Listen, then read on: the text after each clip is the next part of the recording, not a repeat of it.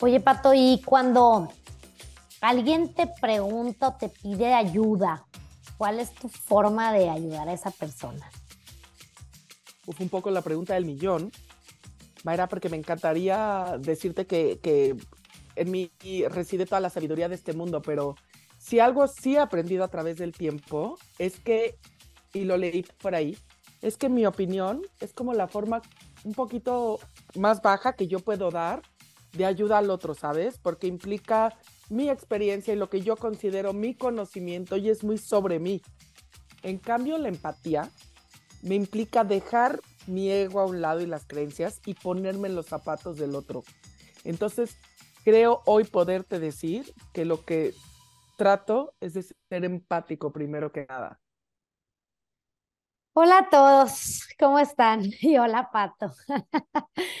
¿Qué tal de denso el tema aquí del fin de año? Esto, esto se va a poner bueno porque fíjate que he tenido y tenemos rato platicando sobre la empatía y como todas las connotaciones que hay. Y, y en algún momento yo te dije, Pato, que, que no creía en la empatía, que, que creía que era imposible ponerse en el lugar del otro. Entonces, con esto que tú me dices, creo que la empatía es hacer ese intento, ¿no? O sea, realmente hacer ese esfuerzo por ponerme en el lugar del otro. Nunca voy a poderme poner al 100%. ¿Por qué? Porque no soy el otro. Y siempre mi experiencia va a sesgar cómo se siente el otro. Pero fíjate algo muy interesante, ¿no? O sea, la definición de empatía, ves que a mí me encantan las definiciones. Dicen que es la capacidad que tiene una persona de percibir las emociones y los sentimientos de los demás basada en el reconocimiento del otro como similar. O sea, es decir, como un individuo con mente propia. Okay. Empecemos, porque muchos de los conceptos que hemos hablado en, o los temas que hemos hablado en los, es lo que hay, aplican. O sea, mira, fuera, y lo hemos hablado mil veces, la homofobia, el racismo, la discriminación, el machismo, o sea, cualquier forma donde tú creas que el otro no es un similar a ti. Sí, exacto. Y eso me parece que es uno de los retos más grandes, porque al final del día, pues lo vemos mucho, sí somos clasistas, sí somos racistas, sí pensamos que de alguna manera somos superiores al otro, ¿sabes? Y, y lo hablamos en esa vez y no, como lo expresamos tú y yo fue, es, el racismo es la peor forma de expresión humana, pero eh, lo entiendo y es muy fácil verlo cuando estamos hablando de un atentado, de un neonazi, de un asesinato. Es menos sencillo cuando alguien viene y nos cuenta un problema y creemos que nuestra opinión es mejor y que nosotros sabemos perfecto qué hacer. Es como inhabilitamos al otro, ¿me explico? Exacto. Es cierto. Y la empatía entonces es, Pato, el abrirte a ver al otro. Primero como igual a ti, ¿sí? Y luego entender y comprender que tú no tienes las respuestas.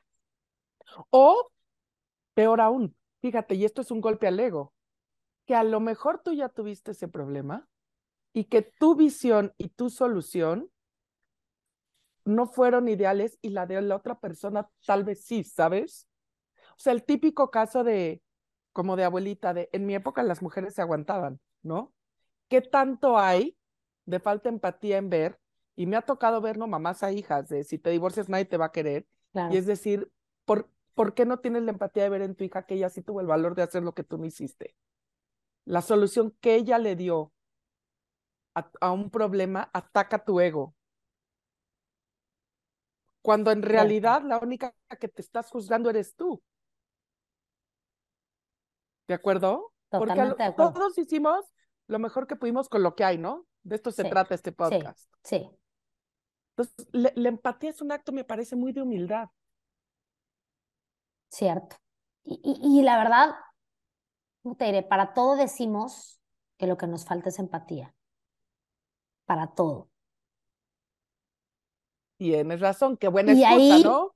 Y ahí creo que si no tenemos claro qué es, ¿cómo podemos ser empáticos más allá de solamente dar mi opinión o solamente pensar esta persona debiera haber hecho esto, debiera haber hecho lo otro? Exacto, es que esta es la falsa empatía. Es que yo ya le dije qué hacer. Claro. Son pobres O, porque ¿sabes quieren, otra? porque no trabajan. o el querer siempre ver al otro como una víctima, ¿no? O sea, necesito que sigas teniendo problemas y necesito que me los sigas platicando para yo sentirme empático y sentirme que estoy aportando, cuando en realidad, ¿no? Estoy sacando como un beneficio de que tú permanezcas en esa postura. Sí. Sí, totalmente, Pato. O sea, híjole, te digo que, que este tema me, me genera como muchos, ¿qué te diré? Pues como dudas, ¿no será? O sea, como dudas y como a veces lo, lo, lo malinterpreto y, y digo, en este caso a lo mejor la empatía no es la solución. Es que te voy a decir, depende cuál. O sea, mira, pon un ejemplo, yo sé que tienes varios. Por ejemplo, cuando queremos resolver problemas sociales como los que tú y todos los días, ¿no? O sea, esta, parte, típico ejemplo donde yo voy a un lugar y creo que lo que necesitan son cobijas porque hace mucho frío y entonces soy súper empática, hago una mega campaña, llevo dos mil cobijas a, una comunidad, cuando para realmente poder detectar una problemática de una comunidad, no nada más necesito dar, darme cuenta que hace frío ahí. ¿Sí me explico? Vienen cosas como más complejas. Totalmente, pero... Digo, como por ejemplo, tiempo... para un niño a veces, o sea, solucionas el problema desde tu perspectiva. Era lo que te iba a decir, pero eso realmente es empatía. No es. Es reconocer, no es. Es una empatía falsa, ¿no? Tal vez. Es una solución de problemas. Es un problem solving, pero, pero desde mi perspectiva. Entonces, ojo con, no.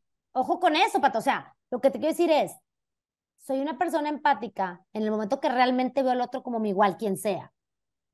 Quien sea. O sea, te estoy hablando un niño, mi hijo. O sea, cuando logro ponerme realmente en el mismo, poner, o ponerlo en el mismo nivel que yo, ponerme en el mismo nivel que él, como lo quieras ver. Y abrirme al 100% a lo que él tenga que decir o que mostrar. Ahí que... logro ser empático. Totalmente, pero es lo que te digo yo también muchas veces me pregunto si esta falsa, eh, eh, mira, la falsa empatía yo, eh, y es sin juicio, ¿no? De lo que he leído, puede venir también como de patrones muy condicionados. Eso nos enseñaron que era la empatía, ¿no? Claro. Un concepto a lo mejor muy siglo XX que lo seguimos arrastrando. Pero en el siglo XXI y de cara, o sea, literal, ya otra vez ves que no sabemos si estamos entrando, saliendo en la mitad de una pandemia, como lo queramos ver, eh, pero me parece que fue una buena lección como humanidad.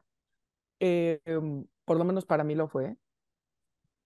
Te hablan mucho, ¿no? De estas habilidades suaves que hay que desarrollar, la resiliencia, la empatía, y ya estamos hablando que lo habla compañías como McKinsey, ¿no? O sea, sí. estos grandes titanes, ¿no? Wall Street, ¿no? Estos grandes corporativos multinacionales que antes no se fijaban y mucho bien y te dice que la empatía es la herramienta del siglo XXI, pues para resolver cualquier, cualquier problema. Y yo digo, qué maravilla, pero creo que el primer paso, por lo menos, o sea, para mí ha sido es preguntarme, ¿soy empática conmigo? ¿Sabes? Es el más duro, porque también tú te juzgas, o por lo menos uno se juzga, yo a mí me, me explico, sí. desde una posición a lo mejor de no empatía, de no saber también cómo distinguirme como un ser que somos como muchos en uno, ¿sabes lo que te quiero decir? Y poder decir, a lo mejor en esto está siendo dura contigo, date chance, hiciste lo que pudiste. Me pongo a tu nivel de similar, no a tu nivel de yo, Patricia, superior, con todo lo que aprendí y he leído, te regaño a ti, Patricia, que ahorita te tropezaste. Sí, claro. ¿Cómo ¿Sabes? es posible? Yo lo, ¿Cómo es posible que yo haya hecho eso? O sea, me, eh, eh, cosas que, ¿Así? ¿cómo es posible? Que yo haya hecho eso. ¿No te ha pasado que te quieres esconder de ti? Claro. No de mí, del mundo. ¿eh? ¿Pero por qué? Porque ah, bueno, la que me estoy juzgando ya... soy yo. Pero es porque la que me estoy juzgando claro. soy yo. ¿Sí me explico? O sea, me escondo Entonces, del mundo también, porque también. ¿Cómo vamos a ser empático con el de junto? Si no podemos ser con nosotros. Si no podemos ser con nosotros. De veras es un tema bien complicado. Tú sabes que siempre tenemos aquí invitados eh, lo pensamos mucho, obviamente siempre extrañamos a Alfredo Zúñiga, pero también pues de lo que leímos, investigamos, bueno, nos hemos dado cuenta que es un tema, digamos, poco, poco explorado, a lo mejor mucho en ciertas, incluso hasta religiones tipo el budismo, que es un poco una de sus bases filosóficas, ¿no? Que es una religión sin Dios, pero también eh, y, de otra manera lo muestran otras, pero no en la práctica, ¿no? O sea, en la práctica nos es más fácil esta posición de superior e inferior. Y te digo, realmente, digo, los estudios de empatía, como, como bien aplicadas, son bastante nuevos, ¿sabes? O sea, la palabra existe hace mucho, muchas religiones, bueno, no muchas, pero digo, en general todas de alguna manera lo toman, el budismo en particular, pero es hasta ahorita, como 2022, que empezamos a ver que se desarrolla y se habla de ella y como tú, pues que nos pusimos a cuestionarnos qué realmente es la empatía, cómo la puedo desarrollar, eh, qué, qué, elementos tiene, ¿no? O sea, el otro me habla con un problema, no necesariamente quiere un consejo, ¿no? Es ahora como la otra visión que te dicen y yo digo, tal vez sí quiere un consejo, pero primero viene la empatía. Viene decir, te entiendo, no te juzgo, estoy contigo. Abro, me abro a escuchar tu tu o sea, lo que te está pasando antes de dar mi opinión. Sin verme reflejado. Es, es, es difícil, Pato. ¿Y sabes qué es lo que a mí me preocupa un poco? Que creo que ahorita lo ponemos como, como la solución a todos los problemas de todos. Es que lo que, no se cuenta, no sé, tema del bullying, lo he escuchado millones de veces. Lo que nos falta como sociedad es empatía. Y digo, sí, pero, o sea, es difícil aplicar la empatía en todo momento. No, no, no prostituyamos la palabra. Exacto. O por ejemplo, una vez me tocó verlo como una solución al suicidio. Dije, Dios mío, mi vida, o sea, estamos poniéndonos en un contexto muy, muy, muy complejo, ¿verdad? Para decir que la única que, que la solución a ese problema hubiera sido la empatía, ¿la de quién? En qué momento de la vida de la persona que toma una no, y, así. Y, hay enfermedades mentales, o sea, o sea, hay, hay, cosas que siento que, oh, te digo, siento, y mi conflicto tal vez en, en, este término empezó al escucharla como solución a todos los problemas y yo decía, ah, caray, se me hace que no sabemos ni bien lo que es. Y ya estamos poniéndolo como solución a todo. Porque te voy a decir, y tienes razón, eso es lo que te digo, la palabra está siendo, en mi opinión, muy prostituida a cambio de cosas también que la ciencia prueba y a las cuales les tenemos mucha resistencia. Ahorita los temas de salud mental, haz de cuenta que la gente lo sigue viendo también, otra vez volvemos a lo mismo, como una inferioridad. Como no le echó ganas, por eso le dio depresión, ¿no? O sea, eh, lo que dices tú del suicidio es que les faltó empatía, ¿no? Cuando decir, no, somos unos seres muy complejos, químicamente reaccionamos muy distinto a muchas cosas, incluyendo el encierro, incluyendo factores hereditarios que ni siquiera conocemos, incluyendo un chorro de cosas, entonces no queramos sustituir también soluciones. Es como si me enfermo de la panza y me dices, Mayra, tú, mira, yo soy muy empática contigo, no te tomes ningún desparasitante, te vas a curar porque yo soy empática. También me ha pasado y tienes que tomar mucha agua. No pasa, entonces tampoco pasa en la mente. Si hay una condición que requiere la ayuda de un profesional, como lo hemos hablado, como un psicólogo, como un psiquiatra, o como incluso algo más, pues eso es lo que necesita y a lo mejor la empatía viene del no juicio, de decir, ¿por qué alguien va a un psicólogo, un psiquiatra, a terapia? No tiene nada de malo. No, ni es mi historia para contar, ni es mi historia para juzgar. Y mi empatía a lo mejor consiste en que esta persona tuvo la visión para hacerlo y yo no, o la humildad. Claro. Y te voy a decir que, Patorta, o sea, ahorita me viene a la mente algo que digo, a ver qué piensas tú. Eh, cambia la empatía de, de la sociedad también en torno a su nivel socioeconómico. ¿Estás conmigo o no? Porque viene la superioridad. O sea, me ha pasado por decirte que, puedo ponerte un ejemplo, em, en comunidades más chicas o mejor donde vengo yo, donde a lo mejor había como, o sea, como, ¿cómo te diré? Gente de todo tipo en el mismo lugar y, y la gente aceptaba más al otro sobre todo la gente de estratos socioeconómicos más bajos, aceptaba más a los, al, al, diferente. Lo aceptaban, hombre, vente, pues es que no, pasa nada, el güero, lo que sea. O sea, había una forma como de aceptación de todos somos iguales.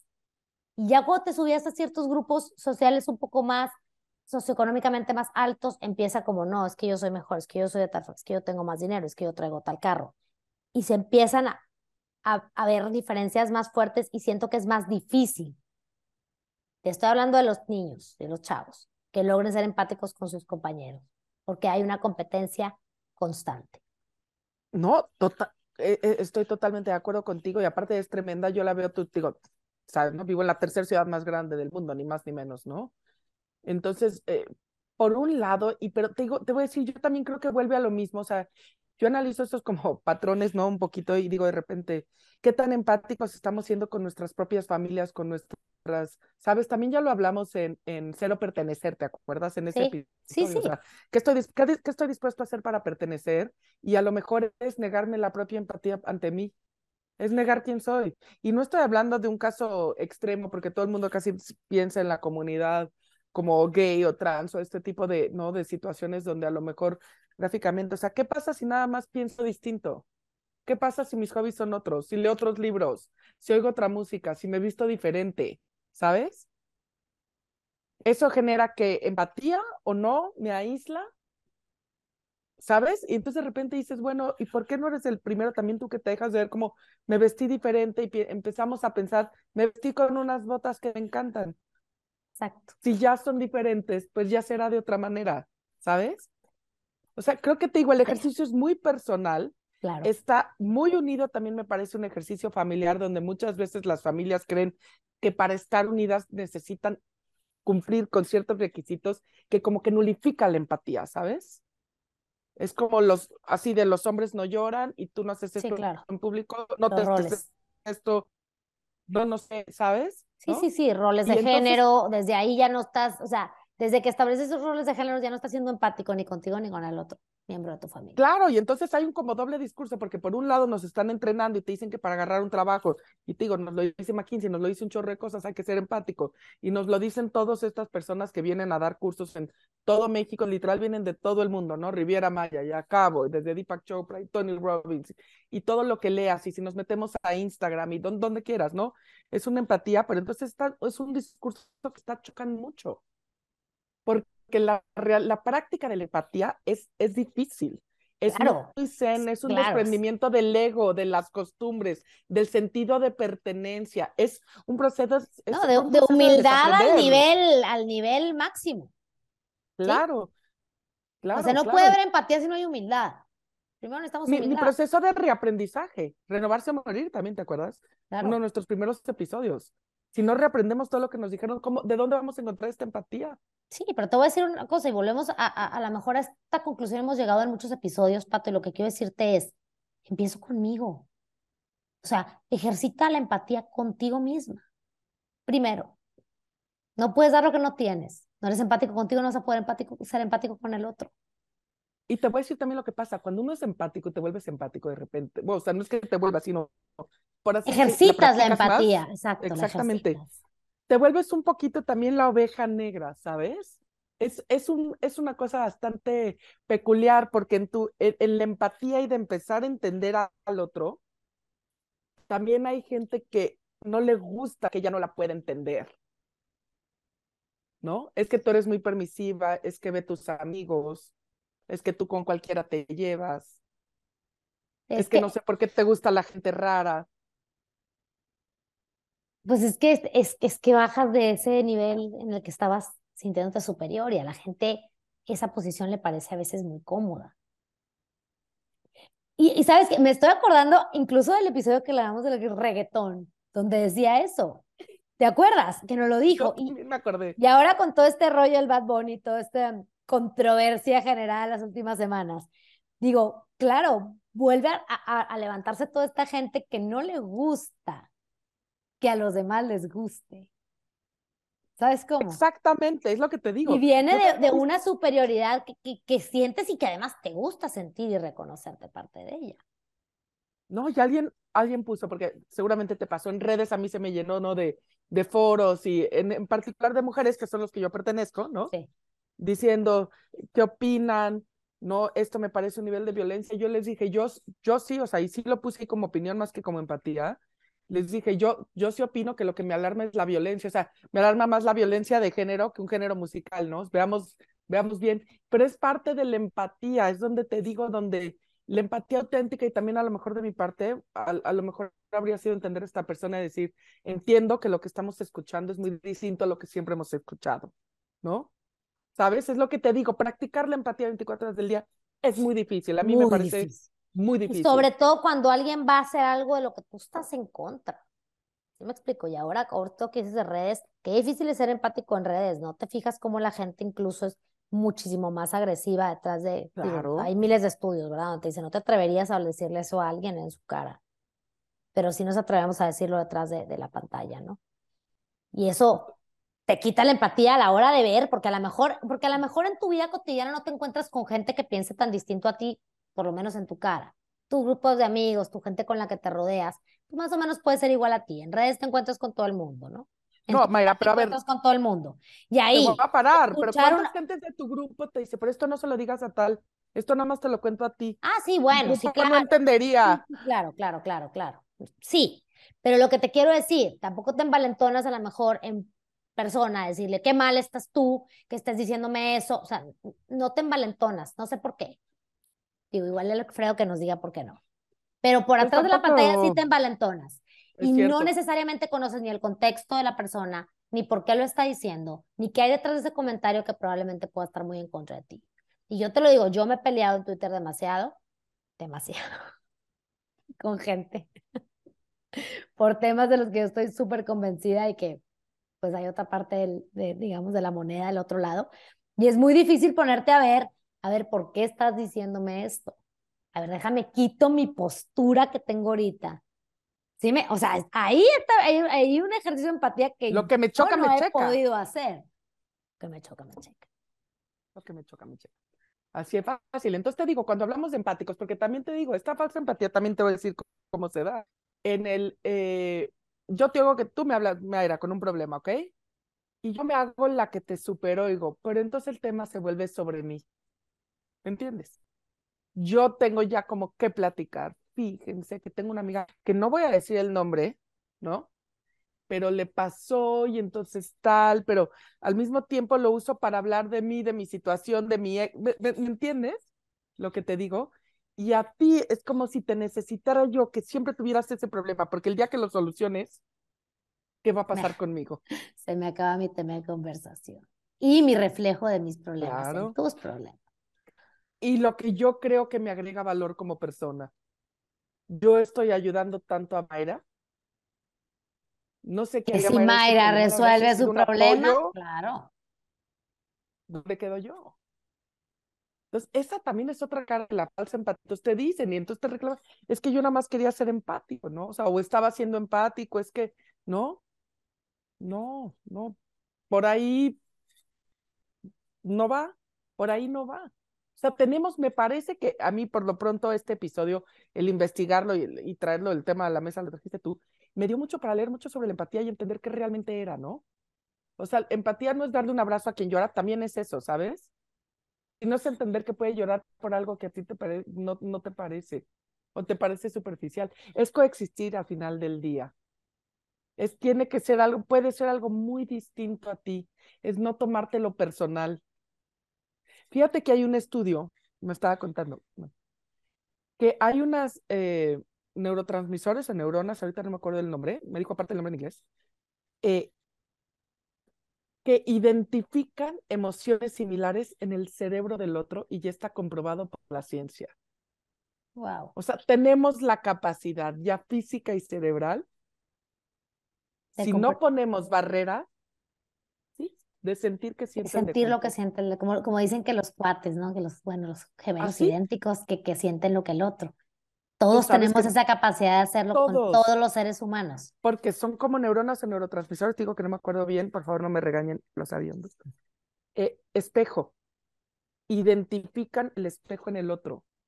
Lo único es que te tienes que tomar el tiempo y derribar todas las barreras. Esto solo se logra con juicio cero. Si no tengo prejuicios, logro identificar, mi cerebro logra comunicarse con el tuyo y sentir lo mismo. Qué fuerte. Wow, ¿eh? Esto ya es ciencia. Pues los prejuicios entonces son barreras de entrada. ¿Ya? Siempre. Nacemos sin prejuicios. Nos los formamos en el camino. Entonces la empatía es un tema, fíjate, muy complejo, muy, difícil, de mucha humildad. Claro. Donde si tú Pero sentías que para ayudar al otro te daba poder, eso ya hay que quitarlo.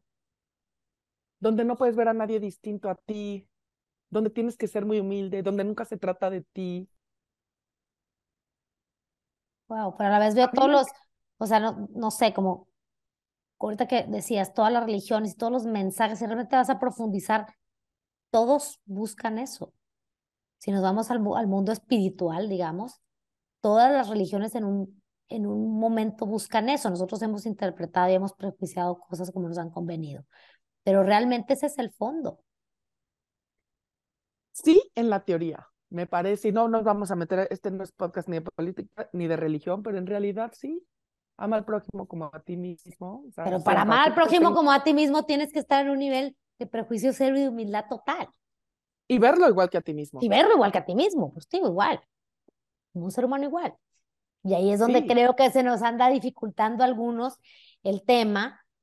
Y me parece una herramienta clave, Pato, y de verdad la retomo porque sí, sí me voy con eso, es empieza practicando la empatía en corto y contigo, en las pequeñas yo, cosas. Yo, o sea, yo, yo te lo puedo decir y creo que, creo que estoy trabajando en eso, pero o sea, yo también me di cuenta que la persona con la que menos empática era yo conmigo.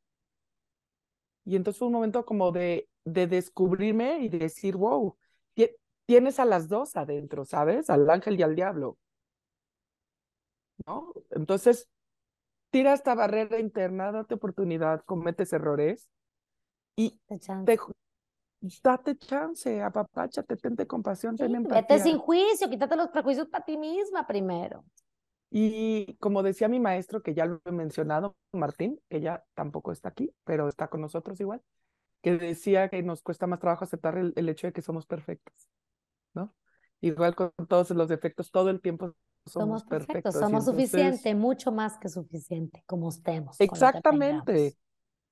Y entonces yo pienso mucho en esta temporada navideña, fíjate que por algo y de fin de año he hablado con mucha gente y pues mucha gente no le está pasando bien, o ya sea por enfermedades, por cosas de chamba, otra lo está pasando fantástica. Otra simplemente es la presión de ver la familia, de saber y decir, ya, estoy un poquito cansada, mi mamá, mi papá, mi abuelo, lo que sea, siempre me dice, ¿sabes lo que siento? Me siento muy juzgada, me siento muy poco valorada por mis hijos, me siento, ¿sabes? Hay como toda una serie de cosas que últimamente han surgido de diálogos alrededor mío y de repente yo, pues a lo mejor ahorita hablando, lo se me ocurrió y dije, porque toda esta gente mucha no le tengo solución, la que tiene problemas con el novio, la que, ¿sabes, no? Pero sí decir, mira, a lo mejor es empezar contigo, no vas a poder solo que los demás, solucionar lo que los demás piensan de ti, ni la expectativa de la, de la cena y de la vacación, y si está bonita la nochebuena y si supo rico el pavo, pero, pero sí tener la empatía contigo, decir... Uno, ¿y por qué me importa? Uno, ¿por qué me importa? Pues ¿Sabes cómo? O sea, analizarte y darte chance de que maravillosa como tú eres, con lo que tienes y con lo que puedes dar, pues no puedes estar preocupado por la opinión de todos, aunque sea tu familia. Eh, es un ejercicio, maestro. La expectativa, la verdad es que nos la ponemos nosotros y es muy dura. y me acaba de pasar hace nada y, y, eso, y eso me contestó una amiga que le agradezco su empatía hacia mi caso y me decía, ¿por qué te importa? O sea, ¿por qué le estás dando tanta importancia a ese juicio? Y ¡pum! Me, haz de cuenta que me reseteé y me replanteé toda mi situación desde un punto de vista en donde me estaba importando demasiado. Era la opinión de alguien más. Y ya. Fui empática conmigo, me di chance de tomar mis decisiones y vivir con ellas. Y ya. Fíjate que hablando de, te voy a recomendar un documental a ti a todos que se llama, creo que es o algo así en Netflix. Jonah Hill, el de este actor, entrevista a su propio terapeuta. Ok. ok, es muy interesante porque también decía eso, o sea, nuestros amigos nos quieren, pero luego les damos más, valor a su opinión que al del terapeuta, ¿sabes? Claro. Entonces también, también este ejercicio de empatía, como dices tú, a lo mejor el paso de antes es a quién le voy a dar importancia en su opinión. Claro, no podemos volver al punto de superioridad, decir, no le voy a dar porque el otro es inferior a mí. Sí, ¿eh? sí, no, claro. No, va por ahí. No va por ahí. Sino en mi contexto a mí esto me hizo sentido. A lo mejor yo comprendo que tú no entiendas mi decisión o que tú hayas actuado distinto, ¿no? Pero yo tengo empatía conmigo porque yo es lo que pude ahorita. O lo que pude ayer o lo que pude hace 10 años, ¿no? Y yo te ofrezco a cambio ser empático contigo. Tratar de siempre en lugar escucharte y que sientas que no estás solo porque no estamos. De verdad. Ole, Pato, y a veces te voy a decir que, o sea, la, la, pregunta clave yo creo cuando, cuando estás en un ejercicio de ser empático con el de al lado, ¿qué necesitas? Tú. Es pregunta. Porque a veces nos adelantamos a dar una respuesta o a decirles que tú deberías de, y es que yo hice esto cuando me pasó y es que quién sabe qué. Pero a veces es, ¿qué necesitas? Porque a lo mejor la respuesta cero en que es un consejo lo que necesita, sabe perfecto lo que tiene que hacer. A lo mejor en ese momento solo necesita, quédate aquí conmigo tantito. ¿Qué necesitas? Así. No, y si siento, te voy a decir algo. Si siento que tú me entiendes, también siento que no estoy solo. Y eso nos une y creo que nos vuelve humanidad. Y entonces, en esta época de unión que estamos viviendo un invierno, bueno, otoño, invierno un poco peculiar porque es el primer mundial que tenemos tan fuera de, de fecha, ¿no? Que, que en el fondo siempre a mí me recuerda esta unión entre países y es algo de que rescato, no estoy muy a favor de cómo se dio el, este mundial en Qatar. Sí, demasiada esclavitud, demasiadas muertes innecesarias, como siempre, pero bueno, eh, independientemente me gusta este espíritu de unión y yo también siento que lo que nos une y nos pasa a todos, cuando creo que el otro me entiende y el otro realmente me entiende, me siento unido a él, ¿no? Y cuando somos uno, somos más poderosos. Totalmente, Pato.